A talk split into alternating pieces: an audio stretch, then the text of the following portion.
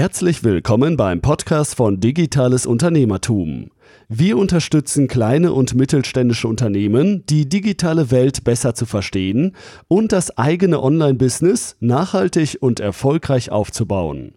Begrüßt mit mir euren heutigen Gastgeber, Thomas Ottersbach. Auf geht's! Heute in der Podcast-Episode habe ich einen Hack für euch, kann man sagen, wie ihr euren Prozess der Content-Erstellung effizienter gestalten könnt. Bevor es mit dem Podcast weitergeht, eine kurze Unterbrechung für unseren heutigen Werbepartner. Wenn ihr gezielt organische Sichtbarkeit für eure Webseite aufbauen wollt, benötigt ihr Tool-Unterstützung. Neben Google Analytics und der Google Search Konsole solltet ihr mindestens auch ein SEO-Tool im Einsatz haben, um nicht nur die eigene Sichtbarkeit und die Webseite zu überprüfen, sondern auch die eurer Wettbewerber. Lasst euch inspirieren, erfindet das Rad nicht immer neu. Ihr solltet eure Webseite ständig auf Fehler hin überprüfen, also on-page-seitig und auch bei der Textgestaltung solltet ihr euch nicht länger auf euer Bauchgefühl alleine verlassen.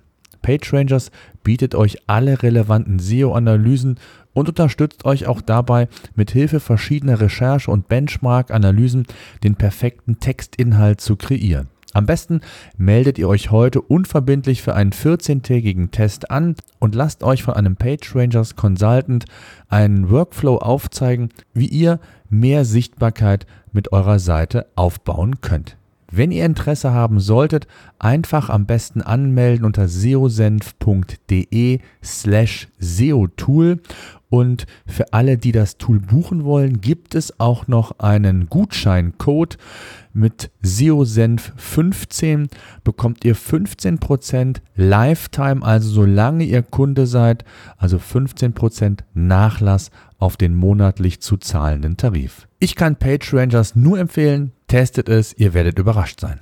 Ihr wisst alle oder wir wissen alle, es kostet eine Menge Zeit und Geld, hochwertige Inhalte zu produzieren für die eigene Zielgruppe, aber nicht zuletzt auch für Google, was den organischen Bereich angeht. Denn die organische Sichtbarkeit, auch das habe ich hier und da im Podcast immer wieder mal anklingen lassen, ist essentiell eigentlich für jedes Unternehmen, das nachhaltig ähm, qualifizierte Besucherströme generieren möchte und eben auch ein nachhaltiges Business aufbauen möchte. Denn die wenigsten von euch werden ausreichend Marketingbudget haben, wie das die großen Zalando, Otto und Co haben, die dann sehr bewusst Tausende, Zehntausende, vielleicht sogar Hunderttausende von Euros im Monat für Sichtbarkeit bei Google einkaufen können. Daher ist es wichtig, der der gesunde Mix aus organischen Rankings, also rund um das Thema SEO beziehungsweise Paid Anzeigen, also Google Ads in dem Fall, wenn wir uns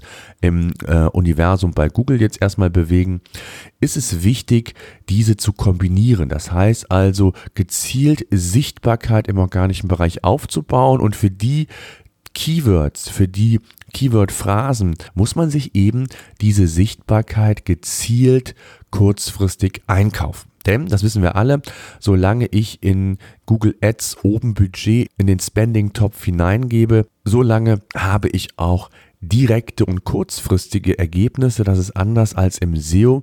Und deswegen ist es extrem wichtig, dass man sich hier frühzeitig mit dem Thema beschäftigt. Und wie immer an dieser Stelle muss man ja sagen, dass Content die Basis für Sichtbarkeit, gute Rankings, aber auch eben ein nachhaltiges Business ist. Um bei Google für ein bestimmtes Thema oder Keyword relevant zu sein, ist es natürlich wichtig, dass man auch Googles Spielregeln beachtet. Google liefert immer bessere Suchergebnisse auf eine Suchnachfrage aus. Einfach Content aus dem Bauch heraus zu produzieren und zu hoffen, dass dieser für die Zielgruppe relevant ist und entsprechend auch bei Google gefunden und aufgerufen wird, das funktioniert in den allermeisten Fällen heutzutage nicht mehr.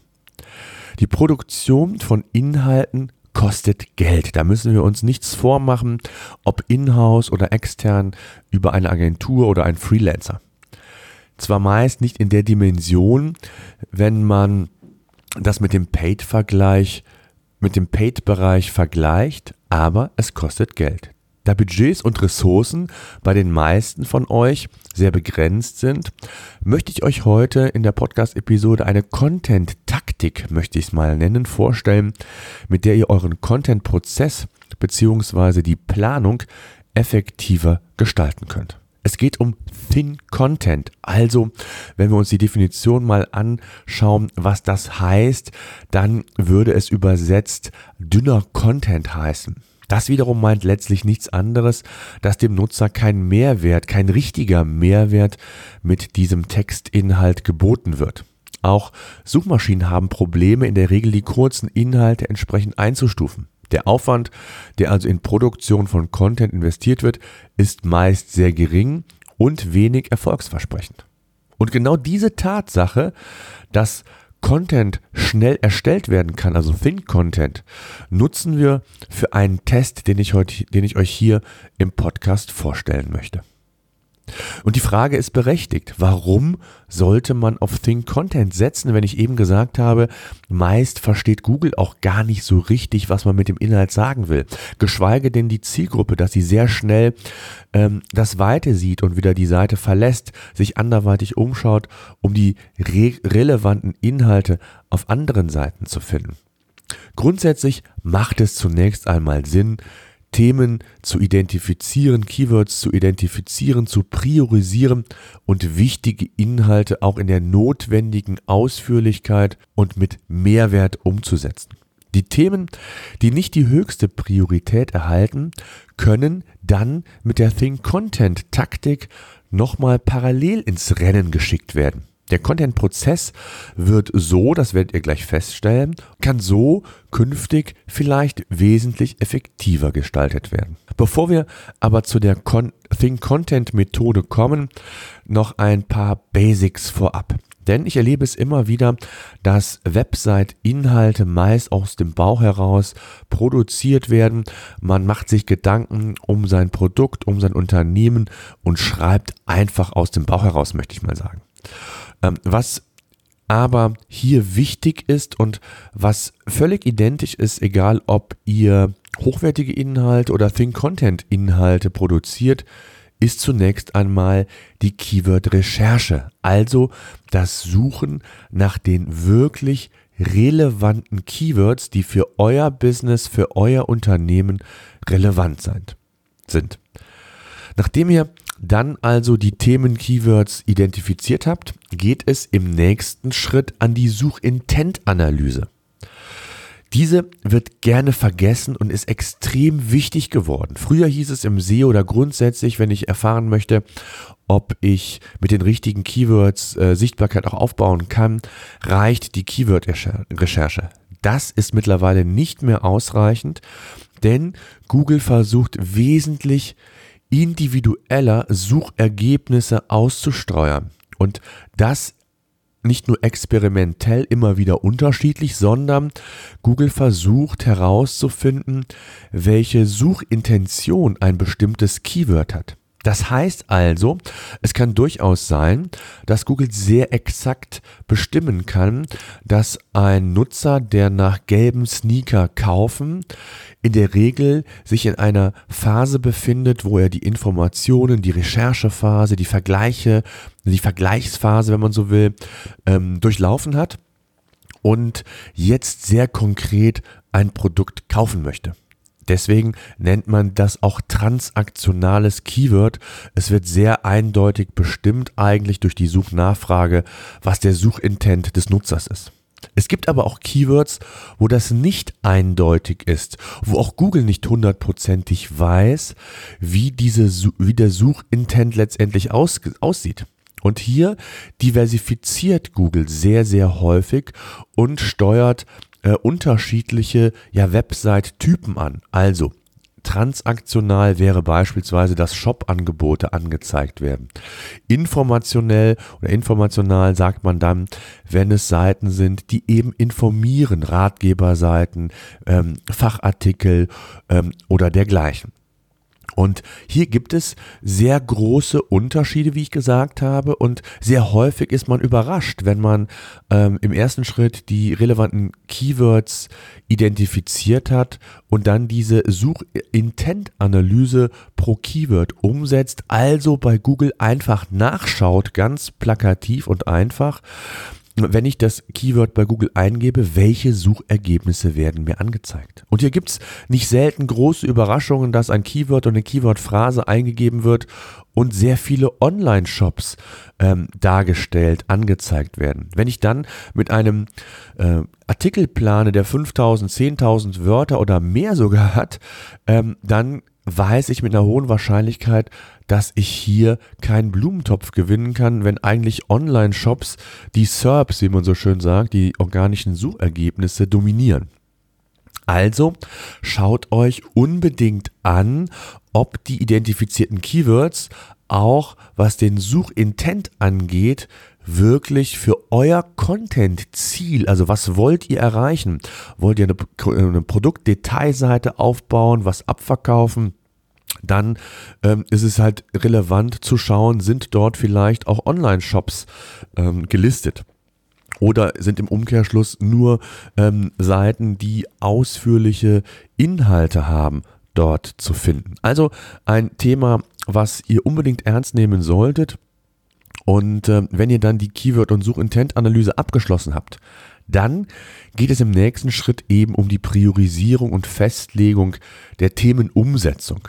Also wichtige Themen, Keywords sollten wie gehabt mit der höchsten Sorgfalt, Priorität und mit höchstem Anspruch an Qualität und Mehrwert umgesetzt werden. Und jetzt geht's zu der Think Content Methode.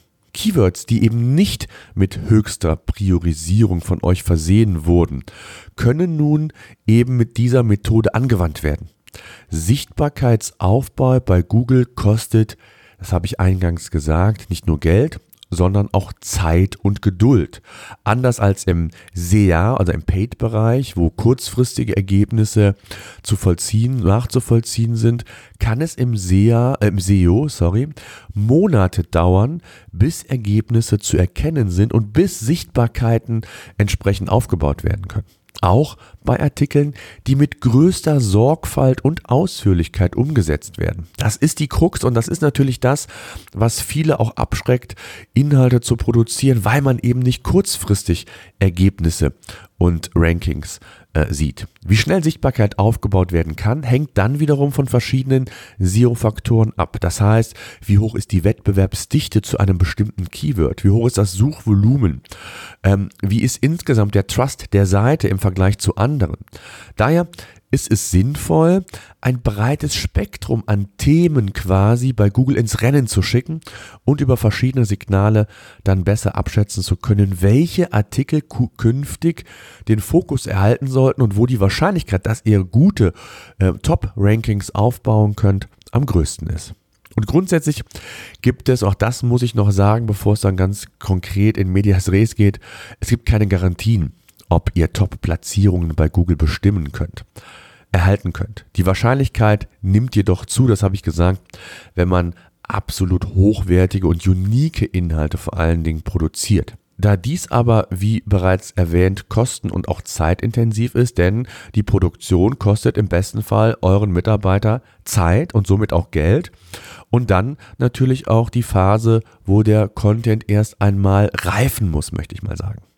Und jetzt schauen wir, wie die Think Content Methode letztendlich auch für jene Keywords angewandt werden kann, die aus den hinteren Reihen vielleicht stammen, aber parallel vielleicht doch hier und da Sichtbarkeit aufbauen können, beziehungsweise mir zumindest zeigen, ob Potenzial vorhanden ist.